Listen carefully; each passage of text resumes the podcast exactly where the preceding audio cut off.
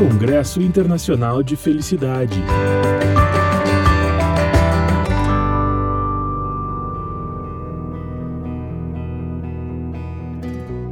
Olá, eu sou Gustavo Arnes, idealizador do Congresso Internacional de Felicidade, e esse é o nosso podcast. Estamos trazendo os encontros pela felicidade e saúde mundial, encontros virtuais em tempos de isolamento social com parceiros do Congresso que toparam compartilhar com a gente um pouco do seu conhecimento para juntos aumentar o nível de felicidade do Brasil e do mundo. Esse episódio teve a participação de Caroline de Moraes, Igor Cordeiro, Maria Marta, Howard Martin e a minha, Gustavo Arnes.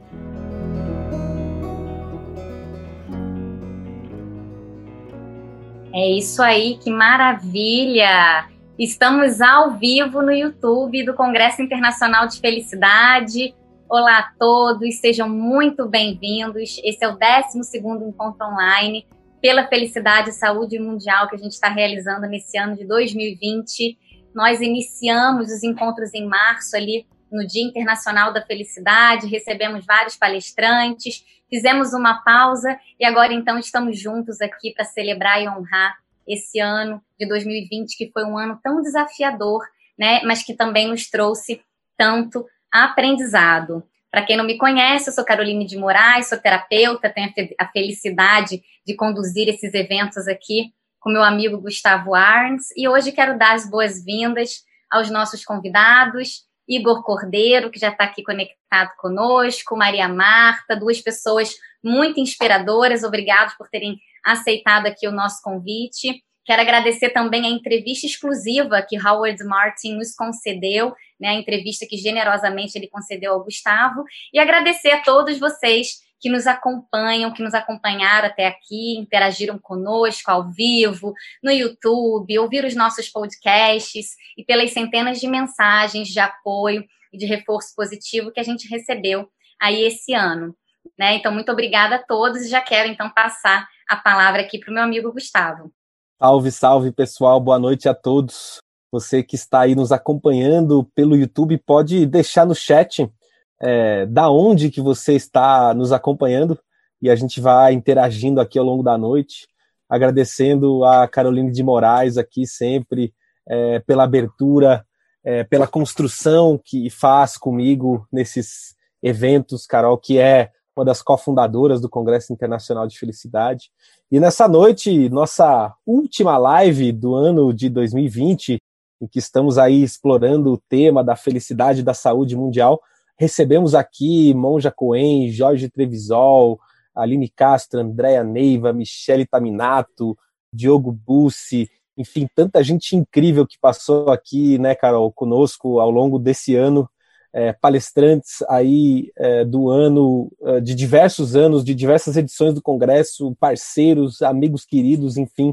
E nessa noite de gala aí, de encerramento do nosso ano, eu tenho a alegria de estar aqui ao lado do Igor Cordeiro, é, parceiro do Congresso, grande incentivador do evento, é, me deu uma força incrível no primeiro ano do Congresso, quando era superintendente da Fundação Cultural, conversei muito com ele e ele me ajudou muito nessa jornada, além de sermos aí amigos de longa data, temos compartilhado o palco no nosso discurso de formatura, é, quando, depois de cinco anos, né, compartilhando a mesma sala, enfim, Igor, uma alegria ter você aqui comigo, conosco, né, essa noite, junto com a Maria Marta, amiga querida, é, alagoana arretada, como se diz, palestrante do quarto congresso, do terceiro congresso internacional de felicidade, trouxe uma palestra que realmente tocou muito o coração das pessoas. Até hoje, Maria Marta encontra o pessoal que fala, que comenta comigo sobre a sua palestra. Estou muito feliz de ter você aqui conosco nessa noite hoje. E a entrevista do grande Howard Martin, do Instituto HeartMath dos Estados Unidos, por conta do fuso horário e da questão da tradução, nós, nós preferimos fazer é, a gravação da, da entrevista e legendamos para que você possa acompanhar também com o áudio original, ele que se dispôs aí carinhosamente a, a, dentro da sua agenda a gravar comigo essa palestra. Ele prometeu no congresso do ano passado também, numa palestra incrível, é, que também junto com a da Maria Marta está disponível aí gratuitamente no nosso YouTube. Ele prometeu estar de volta esse ano Claro que a pandemia atrapalhou aí vários dos nossos planos, mas chegamos em dezembro, firmes e fortes. O Howard cumpriu a sua promessa e nós vamos encerrando esse ano de desafios e de aprendizados, carregando um pouco mais de consciência, um pouco mais uh, dessas possibilidades que nós exploramos para construção, de fato, de mais bem-estar, de uma vida mais feliz. E, e, a felicidade não apenas no âmbito individual, subjetivo, mas essa felicidade também no âmbito coletivo.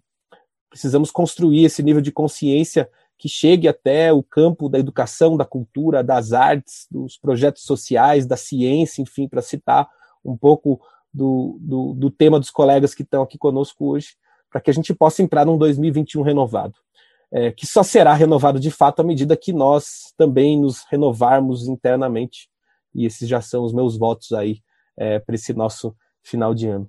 Carol, já tem muita gente aqui compartilhando no chat. Edna, querida amiga lá de Juazeiro do Norte, está sempre nos acompanhando, está com saudade aqui desses encontros. Eu recebi inúmeras mensagens, agradeço o carinho das pessoas que disseram, Gustavo, quando é que as lives vão voltar? E a gente estava aqui, né, reorganizando o formato, enfim, conversando com as pessoas e resolvemos fazer essa live especial no final do ano, antes de seguir, claro, com uma nova série no ano que vem. Cíntia, querida amiga lá de Vitória, Espírito Santo, a Gláucia de Joaçaba, Gustavo Borges, Cláudia lá de Petrópolis, Maria Helena Veloso, boa noite, amiga, é, a Vanessa de Caxias do Sul, é, a Maria Helena de Guarulhos, em São Paulo, a Évila de Joinville, a Simone lá de Araripina, Pernambuco. Gente, realmente aqui, Brasil inteirinho nos acompanhando. Obrigado, pessoal, pela audiência. Carol, tá com você. Vamos nessa. Congresso Internacional de Felicidade.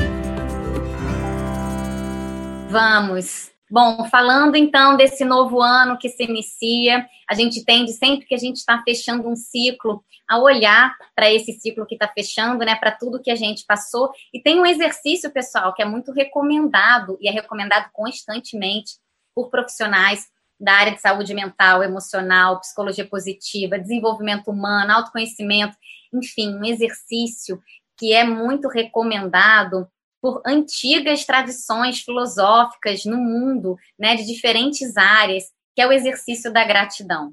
E o que, que uma coisa tão simples é, pode ser tão forte, não é verdade? Então, dando só uma perspectiva, uma breve perspectiva terapêutica para vocês. A gratidão ela é uma expressão de apreço por aquilo que se tem. Na é verdade, é um reconhecimento de valor que vem de dentro para fora, uma perspectiva positiva e acaba sendo uma afirmação de bondade. Olha que bonito isso, né? É uma forma de expressão e de diálogo interno que pode nos ajudar a fortalecer não só a nossa autoestima, mas também os relacionamentos humanos. Então, para você que está aí ao vivo com a gente nesse chat, nesse bate-papo, eu queria pedir para vocês para colocarem aí no YouTube é, três coisas pelas quais você agradece esse ano. Seja no campo que for, três coisas às quais você é grato. Enquanto você vai colocando, eu já vou chamar aqui então o Igor Cordeiro, né? O Igor, amigo querido, como o Gustavo já apresentou, é consultor na área de inovação, cultura, políticas públicas, possui mais de 14 anos de serviços prestados no setor público e atualmente é chefe de gabinete na Câmara Municipal. Ouvi o Igor falando esses dias e falei, nossa, mas como ele é inspirador. Igor, é muito bom ter você aqui hoje conosco. Esse nosso palco virtual agora é todo seu. Obrigado, Carol. Vou te chamar de Carol, Caroline de Moraes. É um prazer estar aqui com você, estar aqui com a Marta, é, inspiradora e, e, e, sem dúvida nenhuma, uma pessoa que transmite uma luz é, em silêncio. Imagina falando, né, Marta? Você já, já dá para sentir a tua energia daqui.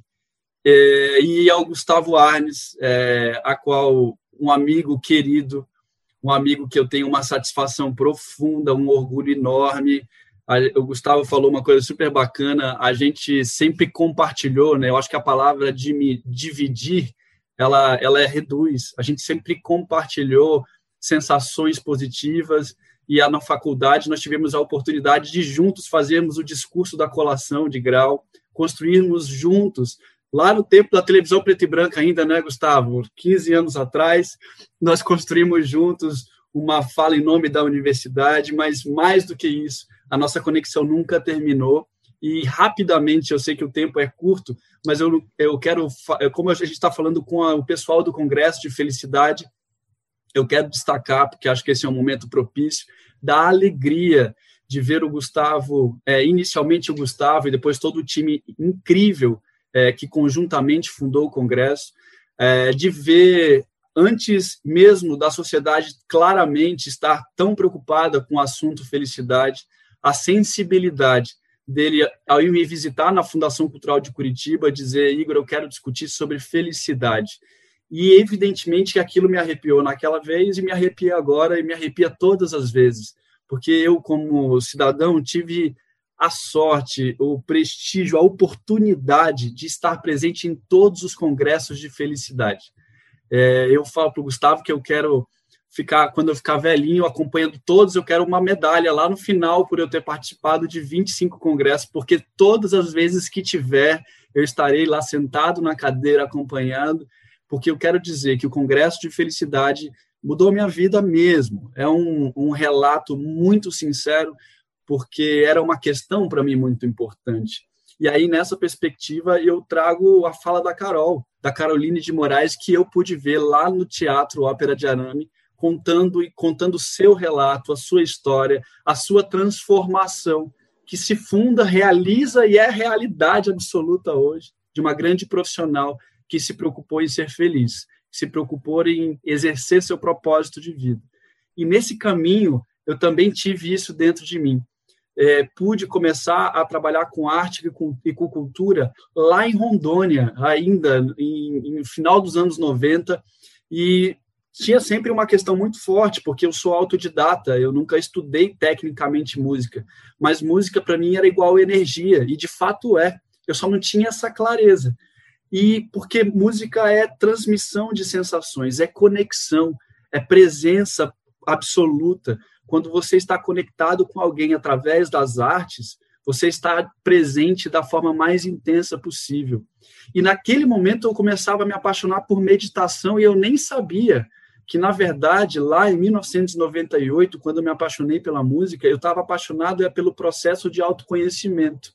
Eu estava apaixonado é pela possibilidade que as artes nos geram de nos identificarmos, de nos desnudarmos, de nos apresentarmos socialmente é, de uma forma mais honesta possível. E aí, nesse caminho, eu tive a oportunidade de trabalhar com aquilo que eu amava.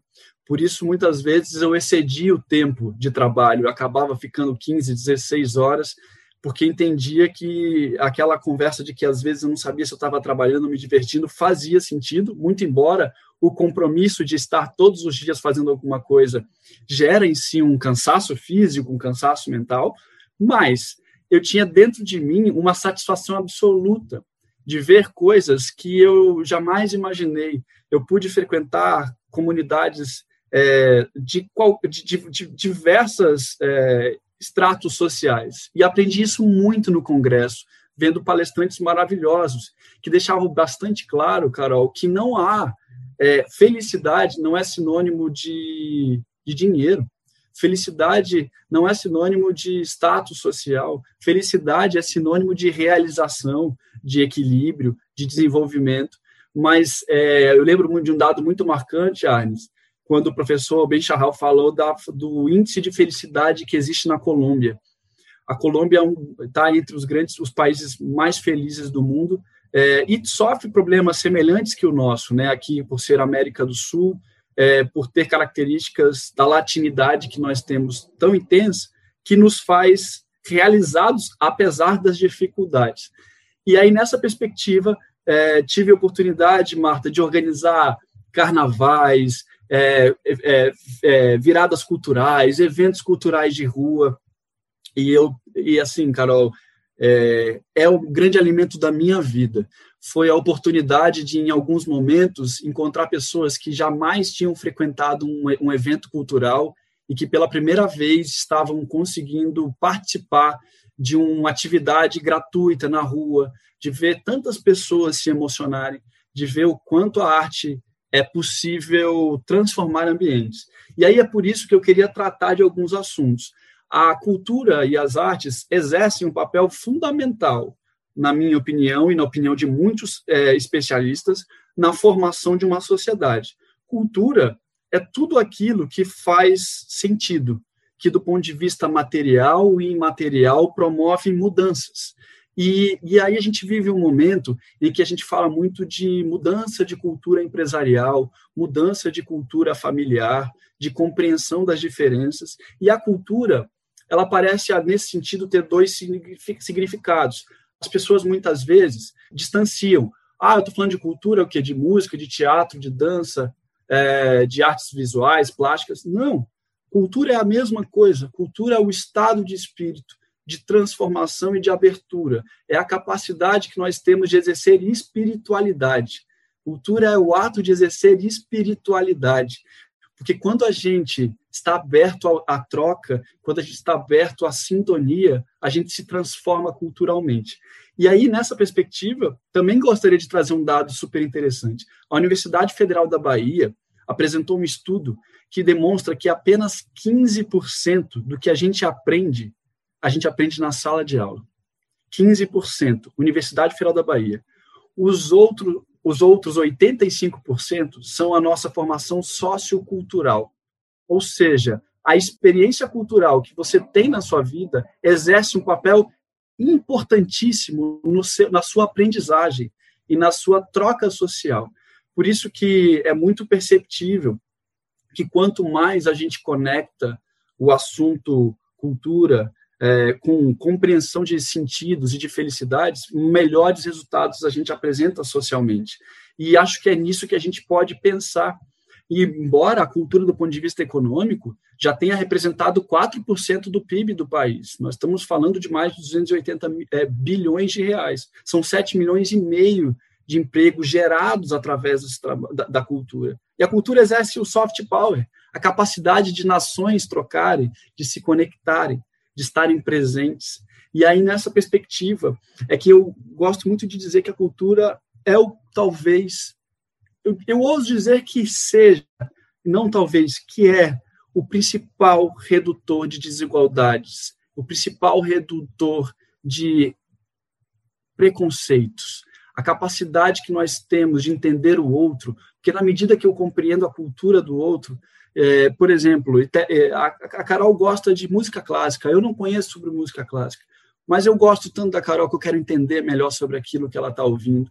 E a nossa conectividade estabelece respeito sobre as nossas diferenças. A gente passa a entender que, independente do, do que eu tenho como sabor, independente do que eu goste, a nossa conexão é mais forte. E sobre essa perspectiva é que eu acho que a gente se torna mais tolerante à diferença eu acho que a gente consegue estar mais feliz porque na medida em que nós reduzimos preconceitos, somos mais tolerantes, estabelecemos maior foco e construímos diversidade, nós somos mais felizes. Nós somos mais felizes na medida em que esses sentimentos estejam estabelecidos. E a cultura é uma das grandes portas de transformação, evidentemente.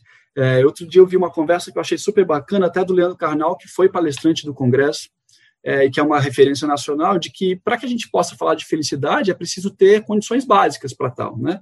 É evidente que a gente precisa ter condições mínimas para exercer felicidade. Mas junto desses elementos de propósito, de compreensão de valor, de respeito e tolerância, nós conseguimos sim chegar mais próximo da sensação de ter uma vida plena, uma vida feliz. E aí nessa, nesse sentido é que eu gostaria de destacar dois pontos importantes. A cultura tornou-se uma grande polêmica no Brasil. Né? A gente está falando com os brasileiros aqui de, de vários lugares, o Gustavo já citou gente do, do, do, Nordeste, do qual eu tenho orgulho de ser filho, né? sou, sou filho de nordestinos da cidade de Poeiras, no interior do Ceará mas é, é importante a gente destacar o quanto a cultura se tornou um assunto polêmico desnecessariamente no Brasil. E aí parece-me que a gente empobrece na parte mais importante, que é a gente entender as nossas o que o brasileiro é conhecido no mundo inteiro, a Carol que, tem uma vivência no Canadá, que tem que, que está no Canadá, sabe disso. Né? A gente é reconhecido por nós termos essa capacidade de conviver com o diferente, de conhecer essa cultura multiétnica, é, essa cultura super diferente. E quando a gente polemiza sobre cultura, a gente acaba reduzindo essa nossa capacidade, essa nossa linguagem, esse idioma maravilhoso que a gente fala de entender as diferentes formações do nosso povo.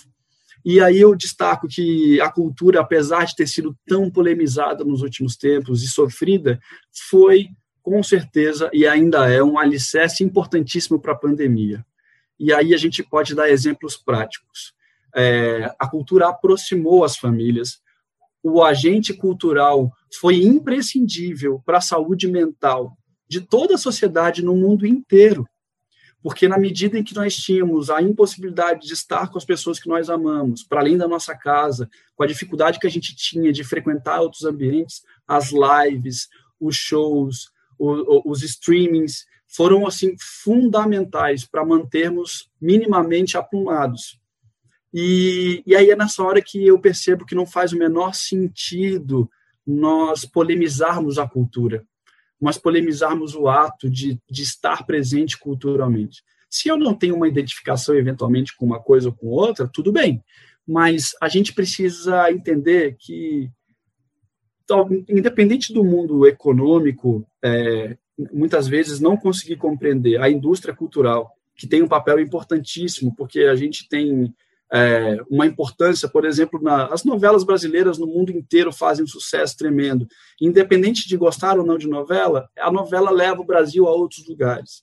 Assim como os filmes americanos, os filmes europeus, assim como grandes artistas de vários lugares, assim como Caetano, como Gil, como Maria Bethânia, são interlocutores da nossa cultura, são pessoas que levam alegria, que levam reflexão.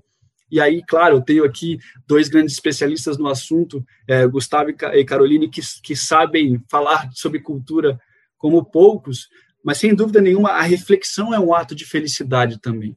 Porque mesmo que você se emocione com uma canção, ela está te provocando é a aproximação daquilo que você sente. E as lágrimas não representam tristeza. As lágrimas podem representar transformação. E aí, Carol, quando você fala sobre essa grande reflexão, eu penso que esse é um ano de renascimento. Evidentemente que é um ano de dor, é um ano inesquecivelmente de dor, mas a gente precisa acreditar, a gente precisa entender que o sentido da vida está na, na compreensão do nosso propósito. E aí a cultura ela é uma companheira inigualável, ou talvez existam outras que sejam igualáveis, mas é certamente um grande mão, uma grande, uma grande parceira. Eu fico imaginando que se nós não tivéssemos a tecnologia que nós tivemos agora e que tenha possibilitado muitas famílias de assistir pela primeira vez com seu filho um filme, muitas famílias que pela primeira vez ouviram a, a, as músicas que, a, que as crianças gostam, quantas famílias se conectaram a partir da cultura no momento da pandemia, quantas dores não foram curadas a partir da cultura no momento da pandemia. Quantas vezes, eu falo isso por mim mesmo, quantas vezes eu não queria sair de casa, agoniado, e aí eu falei, eu não ouço aquele disco do Caetano há tanto tempo, eu vou botar essa música aqui e vou cozinhar. E aquilo me salvou, eu pude começar o dia de novo, eu pude estar satisfeito de novo.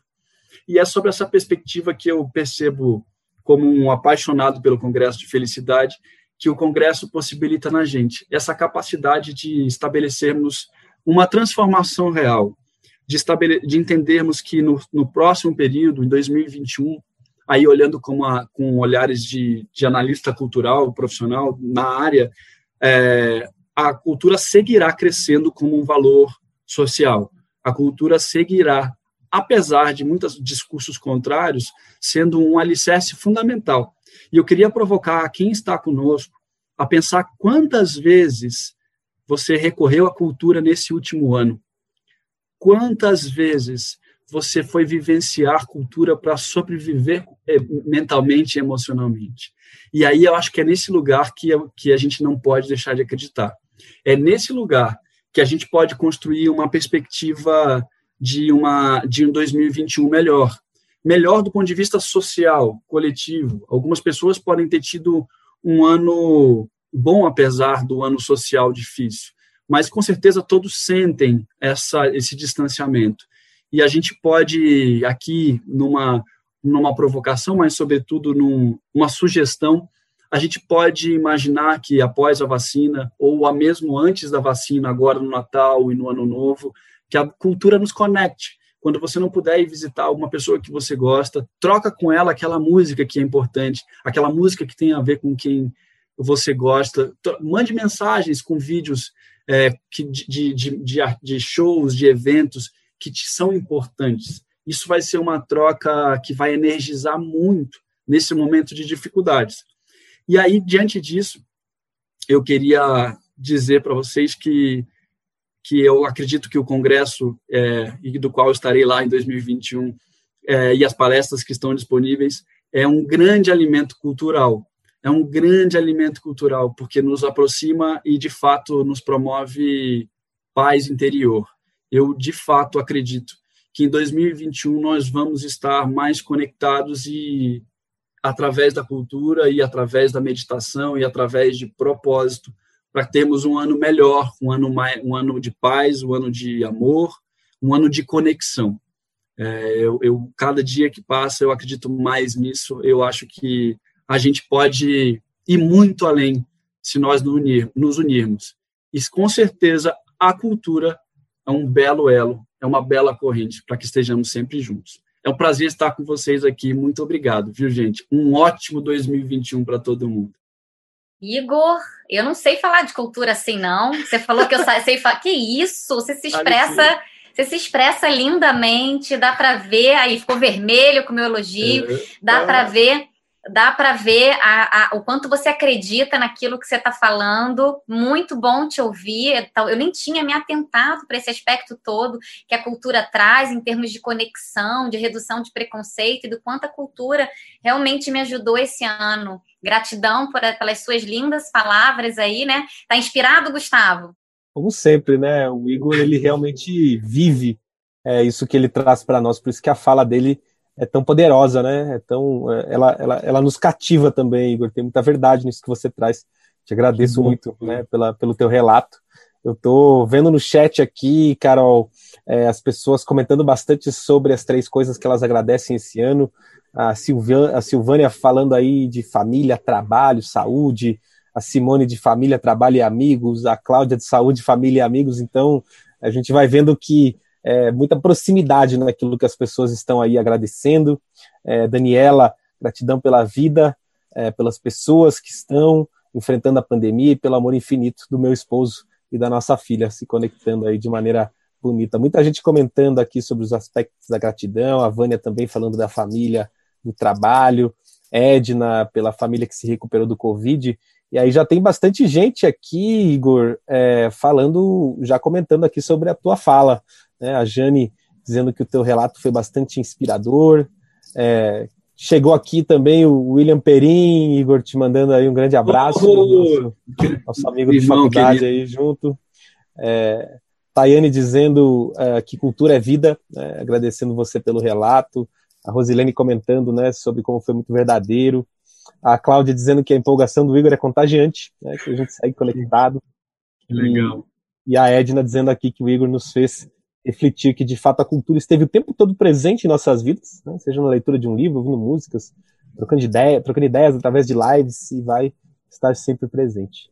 Maravilha, Carol, vamos nessa. Maravilha! E para continuar aqui, gente, nessa vibração de inspiração, quero apresentar para vocês uma pessoa que eu tive a honra de conhecer. Agora, o pessoal é o virtual, né? Então, uma honra te conhecer pessoalmente, Maria Marta. A Maria Marta é lagoana, né, nascida no Agreste, encontrou na Rota Ecológica dos Milagres o lugar para desenvolver sua missão de vida, ajudar a desenvolver de modo sustentável seu povo por meio da educação e a estimular o amor pela natureza para a preservação da biodiversidade.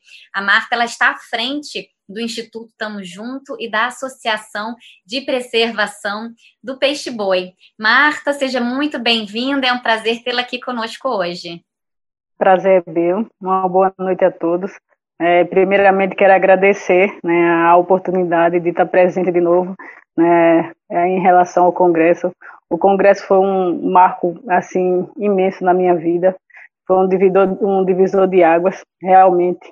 é, existe uma Marta antes do Congresso e uma Marta depois. Eu entendo muito o que o Igor quis falar em relação ao Congresso, que é bem assim mesmo, que funciona para todo mundo que participa, para todo mundo que vai. Né? Realmente é um choque, mas assim um choque positivo que é o ideal, né? O bom. É, hoje, né, eu venho falar um pouco sobre esse ano que para muitas pessoas foi um ano de transformação. Assim, eu acho que para a maior parte das pessoas foi um ano difícil, foi, para todos, né, inevitável. Teve muitas perdas, mas também teve muitos ganhos. É, durante o meu trajeto de vida, uma das coisas que eu aprendi é que normalmente a gente só transforma quando a gente passa por impactos, né? E, e esse ano foi realmente é, o ano de, de, de passar por impacto. Essa transformação no nível social foi muito grande. Eu digo porque eu trabalho com isso já tem algum tempo, né? e a gente sabe que as pessoas é, começaram a parar para observar que as outras pessoas necessitam ser acolhidas, é, ser acolhida, necessita ser ouvida, que muitas vezes não é o, as pessoas acham que doação é uma doação de bens materiais, muitas vezes as pessoas querem uma doação do seu tempo para ouvi-la. Eu acho que para mim foi um, um, uma das minhas transformações de vida foi justamente essa, ter alguém para me ouvir. Eu acho que é, esse ano teve muito isso, porque as pessoas tiveram tempo suficiente, né? As pessoas tiveram tempo porque as pessoas precisaram pra, é, parar. Querendo ou não, foi necessário parar. Então, essa parada fez com que criasse essa ligação entre as pessoas. Mas também teve muitas coisas que é, se tornou visível que não era. Né? E uma das coisas esse ano que tornou muito visível foi a questão do racismo é, estrutural ou qualquer tipo de racismo e de preconceito. A gente viu isso muito nas mídias sociais, é, a gente viu isso no mundo todo, coisas absurdas. É, mas um dos motivos que me leva a, a ter fé, me leva a, a, acreditar que isso vai melhorar é justamente porque é, antes acontecia, sempre aconteceu. Então, isso é uma coisa que vem desde sempre aqui no Brasil, né? A gente sabe disso, que o racismo está em um monte de lugar, o preconceito está em um monte de lugar. Só que era uma coisa que era calada, era limitada, né? Não se falava nisso, o assunto morria ali, o ato, a agressão ficava naquele local. E hoje com essa, é, com as mídias, com o conversar, com o falar, é como eu disse, é libertador essa questão da fala, né? Hoje as pessoas se fazem ser ouvidas, né? Isso é, é muito importante para que isso mude. Isso mude, é, é, eu digo mudar não é a questão de impor, mas sim das pessoas verem que isso é, é preciso, essa mudança tem que vir da, da, da, sociedade, tem que vir da pessoa. Muitas vezes é, você existe pessoas que é, faz é, com que pessoas negras ou qualquer tipo de pessoas passem por constrangimento sem saber, porque é uma coisa tão comum para eles, tá entendendo? É uma coisa normal que eles acham que é brincadeira é uma forma de brincadeira, tá entendendo? Ou um vício de linguagem, mas isso aí causa um impacto muito negativo para essas pessoas. Eu digo porque minha vida inteira foi assim. É muito difícil é, você passar o tempo todinho querendo não ser percebido. Eu acho que a, a, um, um dos pontos do racismo, um dos pontos é, muito prejudicial para os negros é justamente isso. Em todos os lugares que a gente chega, é, além de ter uma pouca representatividade, ainda tem a questão da gente não querer ser notado, porque normalmente quando a gente é notado, a gente é notado de forma negativa. Então isso fez com que é, as pessoas começassem a querer se esconder, né? não, não, não ter essa aceitação, a gente querer sempre se adequar ao ambiente, sempre se, querer se adequar às pessoas. Então isso é muito sofrido. E isso, graças a Deus, a partir da, da a partir da, eu acho que, vamos dizer assim, a partir dessa divulgação, a partir da, da desse, desses relatos sendo divulgados, dessas falas sendo divulgadas, as mulheres estão com mais oportunidade de fala. Isso é incrível, porque não é só a questão do, do racismo, é a questão de se fazer ouvir as pessoas que, que necessitam falar, né, que são a minoria, não a minoria em, em questão de quantidade, a minoria que re, são representadas. Né? Eu acho que é, é, a gente sabe que se você for, for ver pelos dados, né, o Brasil é um país negro, né, a maioria dos habitantes, pelo menos se não são negros, mas são descendentes, e mesmo assim é a minoria, infelizmente, é a minoria nos melhores empregos, é, as, é a minoria, é, vamos dizer assim, no, nos ambientes que são é, é, é que o pessoal toma como os, os melhores ambientes, as melhores escolas, as, as, faculdades. Então, a gente, mesmo sendo a maioria, a gente sempre minoria em tudo quanto é lugar. Então, a gente não, não, vamos dizer assim, a gente não pode aceitar isso. Tá entendendo? Isso não é uma coisa de é uma aceitação para algumas pessoas acham que é uma aceitação para ah, o negro que não pode aceitar. Não, gente, é a sociedade que não pode aceitar. Isso ainda isso não pode ser admitido de jeito nenhum. Então as pessoas têm que aprender, né, e querer, né, que isso mude, né? Então vai depender sempre da sociedade, da maioria da, das pessoas. Então é, é, é uma busca e a gente sabe que esse ano foi justamente esse ano da transformação para isso. A gente viu o acolhimento social mudando um pouquinho de assunto muito grande. Você viu ah, é, aqui mesmo na minha cidade, gente, foi um assim Imagine uma cidade pequena, onde vivia do turismo e vivia do evento e de eventos, né? E imagine tendo que parar tudo. Então as pessoas praticamente perderam tudo, ou perderam não tiveram nada. Muitas pessoas não tiveram nem o que comer. Né? Então não só foi na minha cidade, eu sei que isso aconteceu no Brasil inteiro. Assim, mas assim, imagina o impacto e todo mundo conseguiu sobreviver. E as pessoas conseguiram sobreviver porque uma ajudou a outra. Do observar que o outro está necessitando, ou de uma palavra, ou de uma ajuda é, de um alimento, ou de uma ajuda financeira, ou, ou de um acolhimento do emprego quando surgir. Então, acho que isso fez, é, eu acho que esse ano fez com que isso tivesse uma aproximação de pessoas, aproximação da cultura, como falou, muito grande, porque a gente teve muito engraçado. Eu, é, a, eu, eu, fui criada por duas mães, né? Eu acho que vocês viram isso na palestra. E a minha irmã, né? Que eu digo que é minha irmã, que é minha irmã de criação, a gente estava um pouco afastada nesse tempo todinho, porque uma mora numa cidade, outra mora na outra, todo mundo trabalhando, estudando, uma correria muito grande, então a gente mal tinha tempo de se falar. Cara, desde que, que surgiu a pandemia, a gente se fala todos os dias. É, ela chegou a ter Covid e tudo, se curou. Imagine, foi um impacto, o impacto foi que fez com que houvesse essa união, essa união novamente. E hoje todo dia é um, um amor só, né? Todos os dias, ah, eu que tal, a gente se encontrou, depois que melhorou a situação aqui na região, deu para se encontrar. Mas se abraçar é a coisa mais incrível do mundo. Isso não é só comigo, né? De você se aproximar. Sei que muita gente não deu para se aproximar é, fisicamente, mas deu para se aproximar, né? Via é, videoconferência, telefone. Então, tudo isso causou uma aproximação, causou uma felicidade muito grande. Porque para mim mesmo se aproximar da minha, é, da minha irmã, né, que é minha comadre também, foi a coisa mais incrível do mundo. Tá entendendo? A gente está junto novamente, todos os sentimentos. Gente, quando a gente se encontrou final de semana agora, foi um chororô só. A gente uma hora se abraçava, ria, outra hora chorava, lembrando das coisas que, que aconteceram na nossa vida. Isso é muito incrível, né? Isso é muito incrível porque foi através justamente do momento mais difícil, acho que do mundo todo, né, que houve essa ligação tão grande entre as pessoas, né, essa aproximação, essa busca pela cultura, tá entendendo? Então, esse entendimento de sentimento, eu acho que as pessoas pararam para buscar entender seu sentimento, tá entendendo? A pensar no próximo, a ouvir o próximo, isso é muito bom. E a gente sabe que esse é o caminho para que a gente chegue num nível de felicidade muito bom. A gente sabe que não é uma coisa que vai ser sempre, dificuldade todo mundo tem. Eu acho que isso que gera, é, vamos dizer assim, gera uma felicidade imensa, porque a gente vai ter momentos difíceis, mas também quando eles são resolvidos, a gente consegue chegar no, no êxtase da felicidade. Eu acho que tanto para mim, momentos ruins vai existir, né, para todos, mas eu acho que tanto para mim como para a maior parte das pessoas é, é isso que gera felicidade, tá entendendo? Da, do nosso problemas. Então, é, essa é a busca, né? Eu acho que não lembro onde foi que eu ouvi a frase, mas assim a, a felicidade vai estar sempre no meio, vai estar aliás sempre no trajeto, né? Para para chegar a um determinado destino, né? E não no, no, finalzinho do destino. Então a gente tem que buscar essa felicidade, se agarrar nessa felicidade nesse trajeto porque nesse trajeto é onde a gente vai conhecer pessoas, é onde a gente vai passar por situações, a gente vai estar em, em lugares. Então, isso é que vai é, nos levar a essa felicidade.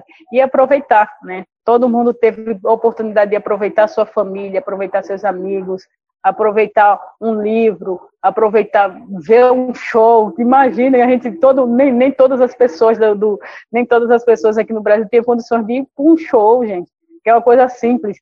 E nisso todo mundo teve acesso a todos os tipos de shows, justamente com as lives. Então, imagine, foi uma união, né? Eu sei que a dificuldade foi muita, mas foi uma união. A gente se aproximou mais da cultura, a gente se aproximou mais de, de das famílias, né? Da nossa família. Então, isso foi, eu acho que um marco positivo. E assim vai ser um, um vai existir, né? Eu acho que vai existir um mundo antes da, da pandemia e um mundo pós-pandemia. Assim, muita gente vê a parte, talvez puxe para a parte negativa, né? Mas assim, eu vejo positivamente que houve uma transformação muito boa, muito boa e assim da, da forma é, positiva, né? Da forma positiva. A partir do momento que você para para você ouvir o seu próximo, que você para para poder ajudar as pessoas, a poder dar sua opinião e ser ouvida, né? Eu acho que isso já gera uma mudança instantânea, instantânea mesmo. E assim, eu só tenho de agradecer tanto é, ao Gustavo e a Carol e o Igor. Foi um prazer também conhecê-lo.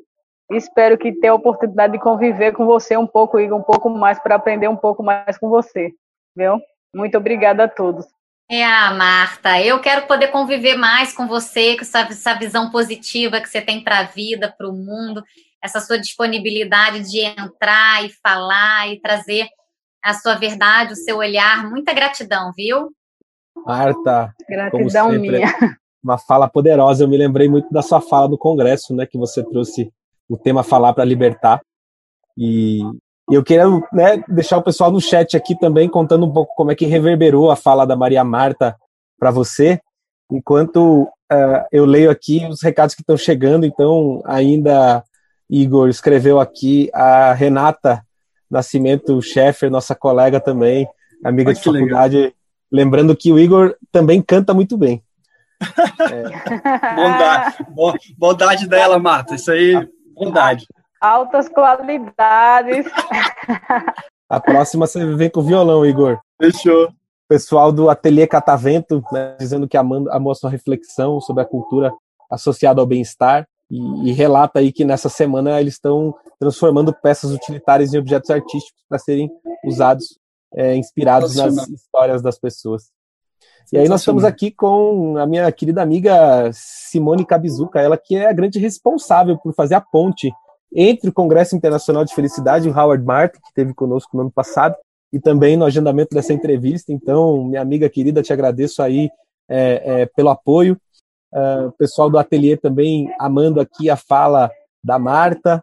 É, Tatiana Viana chegando aqui também, amiga querida, concordando com você, Marta, que temos que mudar o olhar e a atitude. Tá muito bom. Cida mandando um abraço, a Edna trazendo as reflexões para ela, a Maria Marta que mexeram aqui profundamente. É, é, Marilena, minha mãe, é, um abraço, mãe, dizendo que foi excelente. A Cíntia falando sobre a empatia, a Cláudia dizendo que a tua palestra lá no Congresso foi muito impactante, Marta, e que agora está mostrando aí mais uma vez a sua potência. Então, muita gente comentando aqui, Marta. Obrigado pela tua fala inspiradora. E aí eu vou devolver a palavra para nossa querida Caroline de Moraes. Então vamos lá, vamos dar seguimento aqui, né? O Howard Martin, que a gente vai ver agora a entrevista que ele concedeu para o Gustavo. Ele é palestrante, ele é autor de diversos livros sobre a inteligência do coração. Ele é vice-presidente executivo do Heart Math Institute nos Estados Unidos, que conduz estudos científicos de ponta sobre o coração e suas múltiplas funções. Eu vou passar aqui agora, peço para vocês um minutinho para a gente assistir a essa entrevista. Olá, pessoal. Estou aqui com meu querido amigo Howard Martin para uma entrevista exclusiva para a nossa live de hoje. Olá, Howard. Estou apenas cumprimentando todas as pessoas que estão conosco neste momento. É muito bom ter você conosco mais uma vez. Como vai? Estou bem, Gustavo. É bom te ver e estar de volta com todos aí no Brasil. Como você sabe, eu estive no Congresso de Felicidade ano passado e tive a honra de palestrar por lá. Foi minha primeira viagem ao Brasil e comecei a amar o país e as pessoas aí. Eu prometi que voltaria e faria mais programas, mas, obviamente, o mundo mudou. Exatamente. Muita coisa aconteceu na minha vida e na vida de todo mundo no planeta desde que eu estive aí. Então, esta é uma chance para nos reconectarmos e para ter a oportunidade de compartilhar do meu coração com as pessoas do Brasil. Muito obrigado, Howard. Então, o Howard está conosco cumprindo sua promessa. Ele estava aguardando ansiosamente por estar conosco esse ano. Como a pandemia impediu nossos planos, tivemos essa ideia de fazer uma entrevista. Para quem não conhece, Howard Martin é o vice-presidente executivo de um instituto chamado HeartMath.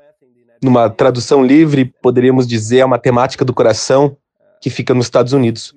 Ele é autor de vários livros e esteve no congresso ano passado, em 2019, com um grande público. Foi a sua primeira vez aqui no Brasil e foi um momento maravilhoso.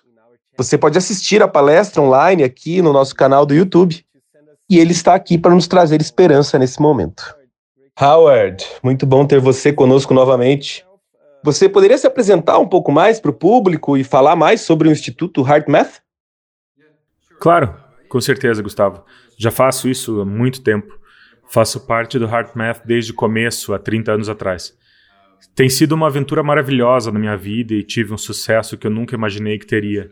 Me tornei um autor de best-seller, tive a oportunidade de dar palestras ao redor do mundo e de fazer parte de algo que é um movimento tão magnífico de pessoas que estão mudando, mudando suas vidas e mudando a forma como pensam e a forma como sentem, e HeartMath faz parte disso. Então é uma grande honra para mim ter a oportunidade que eu tive. HeartMath é um sistema de ferramentas, técnicas e tecnologia baseado no coração e na inteligência do coração e tudo é fundamentado com pesquisa científica. Quando começamos o HeartMath, estávamos introduzindo um sistema baseado no coração em um mundo que com frequência não respeita o coração.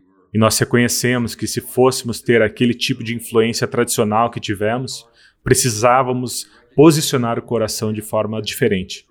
Então, desde o início em HeartMath, começamos a fazer pesquisas científicas procurando entender até mesmo no patamar físico o que o coração estava fazendo se estava se comunicando, se estava fazendo mais do que bombeando sangue. E nós descobrimos que sim, de fato estava fazendo muita coisa. Era um centro de processamento de informações do corpo.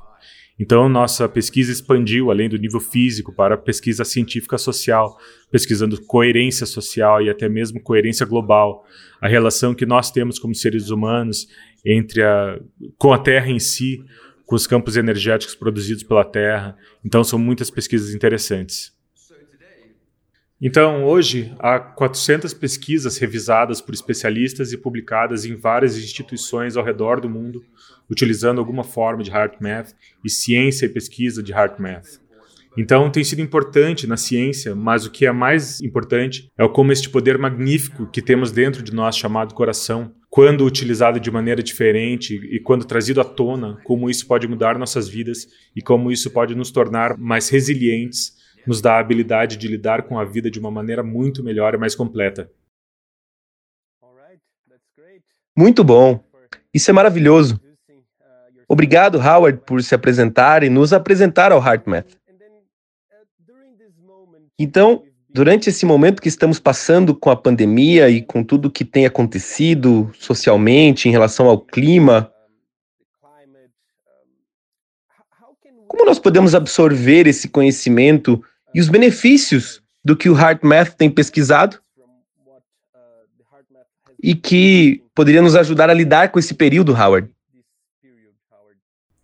Bom, engajar com as qualidades do coração abre uma nova inteligência e nós precisamos de uma nova inteligência agora. Como Einstein disse uma vez, e eu farei essa citação o mais fiel possível, mas Einstein disse que nós não podemos resolver os problemas que enfrentamos hoje com a mesma mentalidade que tínhamos quando os criamos. Então nós precisamos ter uma nova inteligência agora. Os desafios que enfrentamos como uma sociedade global, você citou alguns, temos a pandemia, temos o caos social, temos questões de mudanças climáticas. Como você sabe, eu acabei de chegar em casa, eu fui evacuado da minha casa por quase seis semanas devido às queimadas florestais. Então tudo isso são coisas que não podemos controlar. O que nós podemos controlar é como nós lidamos com elas, como nós superamos esses desafios. Nós não iremos superar esses desafios com a mesma lógica antiga e linear de pensamento que tínhamos no passado. Os desafios são muito grandes agora. Então, com o HeartMath e com as ferramentas e técnicas que nós criamos e com a ciência que utilizamos para dar suporte a essas técnicas, nós podemos desenvolver essa inteligência que nós chamamos de inteligência do coração. É mais intuitiva, mais rápida, proporciona autossegurança, dá à luz a qualidades emocionais que precisamos e que queremos muito, mas com compaixão e mais bondade, mais cuidado, mais amor. Realiza tudo isso. Então, nós precisamos desse tipo de inteligência para superar os desafios. Nós precisamos nos tornar mais resilientes. Precisamos nos tornar mais inteligentes em como abordar a vida. A vida está nos empurrando nessa direção. Então, nós estamos apenas fazendo o que conseguimos com HeartMath e nós temos um sistema que consiste em ferramentas e técnicas e até tecnologia que está ajudando pessoas ao redor do mundo a fazer exatamente isso. Certo.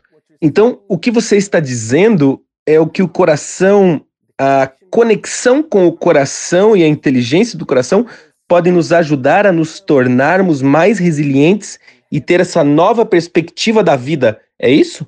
Definitivamente podem. É, nós sabemos disso de fato por todas as pessoas com as quais trabalhamos ao redor do mundo, milhões de pessoas.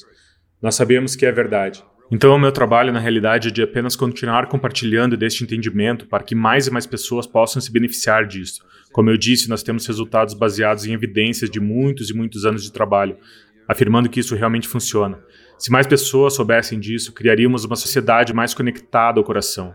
Tendo uma sociedade mais conectada ao coração, temos um mundo mais baseado no coração e é dentro disso que superamos os desafios que enfrentamos. Muito bom. E como o coração se comunica com o cérebro? Como isso acontece, Howard? Bom, é apenas em quatro formas, Gustavo.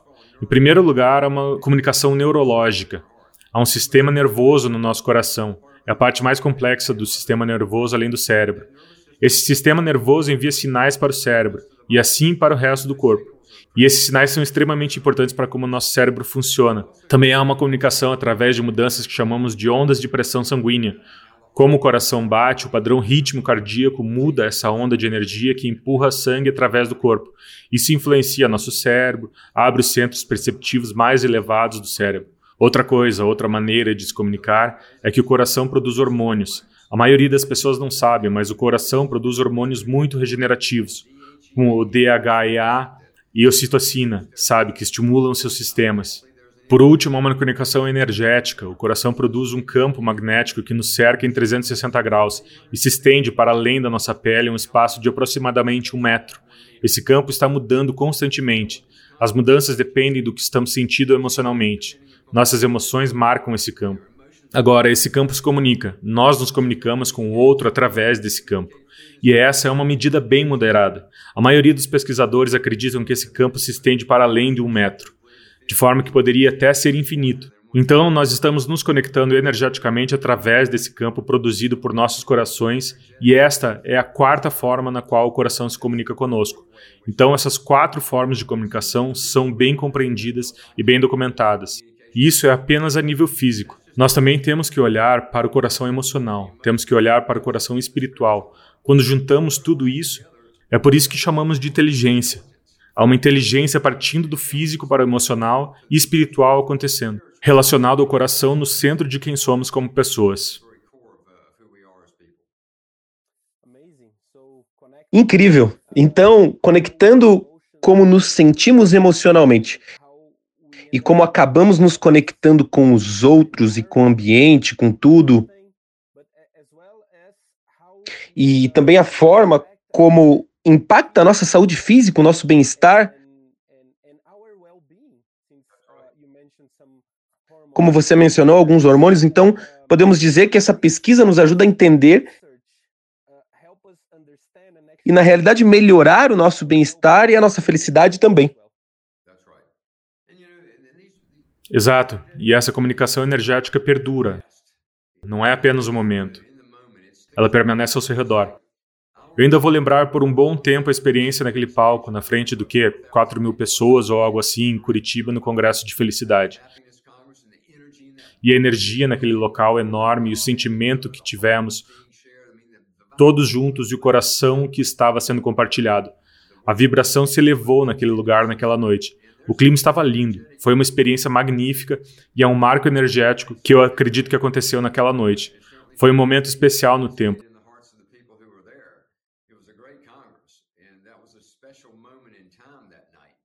Tudo estava alinhado. Era o tempo perfeito, o momento perfeito, a cena perfeita. E isso é uma transferência energética que vai para além do momento em que aconteceu e marca nossas vidas. E se nos referimos novamente àquela época, pode nos dar o ânimo e a energia que precisamos quando enfrentamos estes desafios que temos encontrado no mundo hoje. Excelente. Algo que as pessoas que participam do congresso sempre comentam é sobre como eles se sentem. Como são impactados por algo quando eles chegam lá. E vêm todas aquelas pessoas. É, eu acredito muito que está relacionado à energia e que pode ser realmente explicado hoje em dia pela ciência, como você mencionou. E Howard, como estão os planos do HeartMath para o futuro a curto prazo com o cenário que vemos com a pandemia? E quais são os planos a longo prazo para continuar a espalhar essas notícias maravilhosas? Bem, sabe, Gustavo, nós meio que prosseguimos de momento a momento. Desde o começo, nós começamos com nada além de uma crença e hoje nós somos uma organização global, empregando mais de 100 pessoas e operando em mais de 100 países ao redor do mundo. Então tem sido apenas seguir a conexão intuitiva mais profunda que temos com o nosso próprio coração. É isso. Então, sim, nós estamos desenvolvendo nova tecnologia, estamos desenvolvendo novos programas, nós temos a experiência HeartMath. Eu espero que as pessoas assistam, que possam acessar gratuitamente dá a todos uma introdução a HeartMath de uma forma muito bonita e cinematográfica. Então, eu espero que eles acessem a experiência HeartMath. Mas estou desenvolvendo um novo programa agora que é cinematográfico também. Há uma tecnologia vindo do HeartMath. Há um outro programa novo que vamos lançar no próximo ano sobre lidar com trauma. Quer dizer, há muitas coisas que estamos fazendo. A longo prazo eu não sei, eu não posso ver o futuro, mas até agora tantas coisas que aconteceram na comunidade global tão rapidamente que ninguém pensou que aconteceria. A pandemia, por exemplo, quer dizer, quem podia imaginar? Um dia o mundo era de um jeito e um mês depois era completamente diferente. Então eu não sei o que o futuro guarda para nós. Tudo que eu sei é que eu continuarei fazendo tudo o que eu puder para me aprimorar, continuar a crescer e me tornar uma pessoa melhor a cada momento. E eu vou fazer tudo o que eu puder para compartilhar o que eu ganhar com outros para fazer o que estiver ao meu alcance para nos ajudar de alguma forma durante estes tempos de mudança. Maravilha! Nós vamos deixar o link para o programa gratuito do HeartMath na descrição do vídeo. Então, vocês estão todos convidados a seguir lá. É uma experiência ótima, eu participei e há muita informação, muita prática, realmente nos auxilia a melhorar o nosso bem-estar.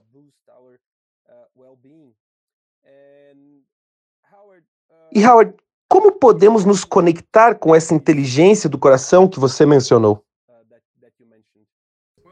Bem, antes de eu começar, por que não experimentamos uma técnica simples rapidamente? Ótimo! Isso irá ajudar a todos a se conectarem um pouco. É uma técnica simples do HeartMath. HeartMath contém muitas técnicas para tudo, desde planejamento de projetos até comunicação, gerenciamento de emoções, muitas coisas. Mas há uma técnica simples que eu posso compartilhar com todos agora mesmo.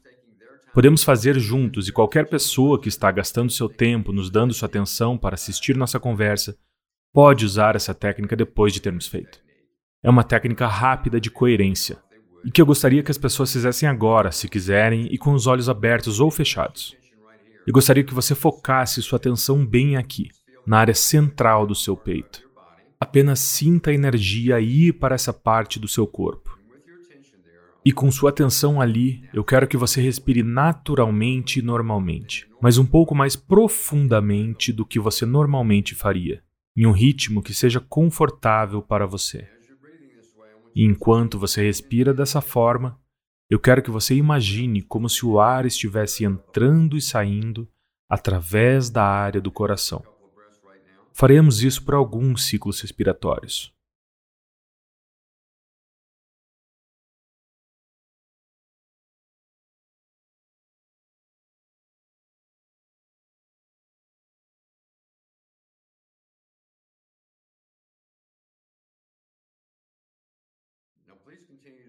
Agora, por favor, continue a respirar desta forma, imaginando o ar entrando e saindo da área do coração.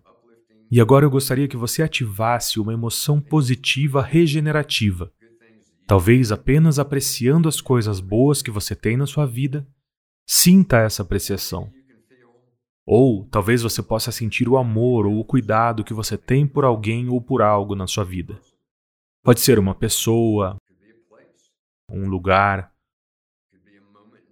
Pode ser um momento no tempo em que você se sentiu muito conectado consigo mesmo. Pode ser até seu animal de estimação.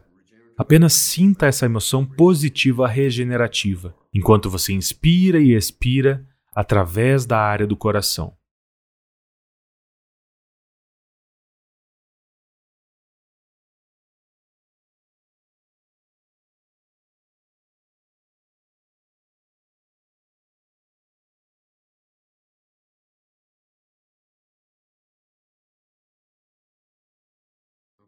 Ok, muito obrigado. Então vou apenas revisar os passos bem rapidamente novamente. É chamado foco no coração. Você foca aqui, respiração focada no coração. Você inspira e expira através desta área do corpo, através da área do coração. Tranquilamente, lentamente respirações profundas, mas faça isso de forma que seja confortável para você. E então você ativa uma emoção regenerativa: apreciação, amor, cuidado. Use o amor emocional, memórias do passado, se precisar, para acessar aquele sentimento novamente. E depois você retoma o seu dia. Você pode fazer isso dirigindo seu carro, você pode fazer isso indo para o trabalho, você pode fazer isso em intervalos entre reuniões, você pode fazer antes de ligações telefônicas, você pode fazer antes de uma entrevista. Há muitos momentos em que você pode fazer isso e faz uma diferença. Se você fizer isso várias vezes ao dia, irá te manter conectado com essa inteligência do coração, que ao final das contas irá resultar em mudanças em você mesmo, em novas percepções e novas perspectivas que irão te ajudar a lidar com algumas das coisas que estão surgindo na vida hoje. Ótima prática. Obrigado, Howard. Você gostaria de deixar uma mensagem final para todos que estiveram conosco?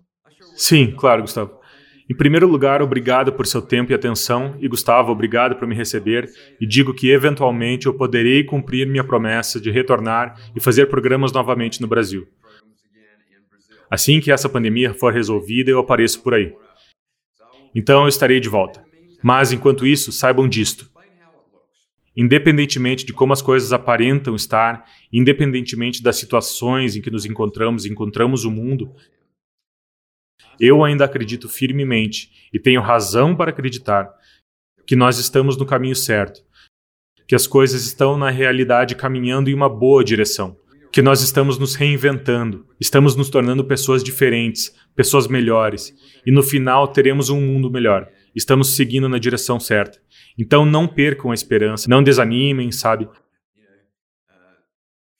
Haverá momentos em que vocês se sentirão para baixo, e tudo bem, isso é natural, é parte da vida, é parte de ser humano.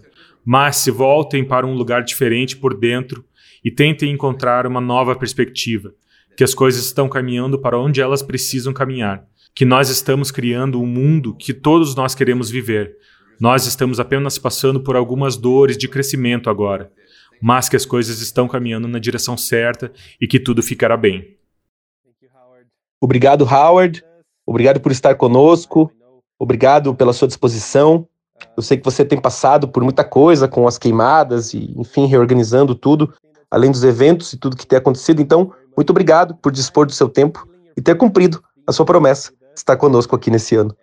Eu realmente espero que nós possamos estar juntos novamente no próximo ano, trazer um pouco mais do coração para o Brasil. Obrigado, Howard. Espero ansioso por isso. Se cuide, Gustavo. Tchau para todo mundo, se cuidem. Então eu vou encerrar a nossa noite é, agradecendo carinhosamente Maria Marta pela sua fala sempre poderosa, inspiradora aqui conosco, pelo Igor que trouxe aqui essa fala incrível, né, conectando a, a, arte, a cultura e a sua importância no nosso bem-estar. Para nós, aqui no Congresso Internacional de Felicidade, a questão artística é fundamental para que a gente possa viver essa experiência que vocês relataram também. É a arte que realmente toca os nossos corações. E eu entendo também que o Congresso seja esse lugar de espaço de fala, Maria Marta, onde a gente possa trazer questões é, fundamentais, questões basilares para nossa reflexão na nossa sociedade, como é o preconceito, como é o racismo, como é esse, esse machismo também estrutural na nossa sociedade, e, e, e não apenas isso, né? As questões uh, que você trouxe também, inclusive ambientais e afetivas. Então, eu agradeço meus amigos queridos, agradeço a Carol também, que esteve conosco aqui, Howard Martin, na sua grande entrevista, e a todos vocês que nos acompanharam nessa noite aqui no nosso canal do YouTube. Um grande abraço, pessoal. Obrigado. Boa noite, Gustavo. Boa noite, Marta. Boa noite a Obrigado, todos. gente. Se você gostou deste podcast, assine o nosso feed e receba as atualizações automaticamente pela plataforma que preferir. Estamos no Spotify, Apple Podcasts, Google Podcasts e Deezer, entre outras. Se tem dúvidas ou sugestões, mande um e-mail para nós. Contato arroba congressodefelicidade.com.br. Um grande abraço e até a próxima.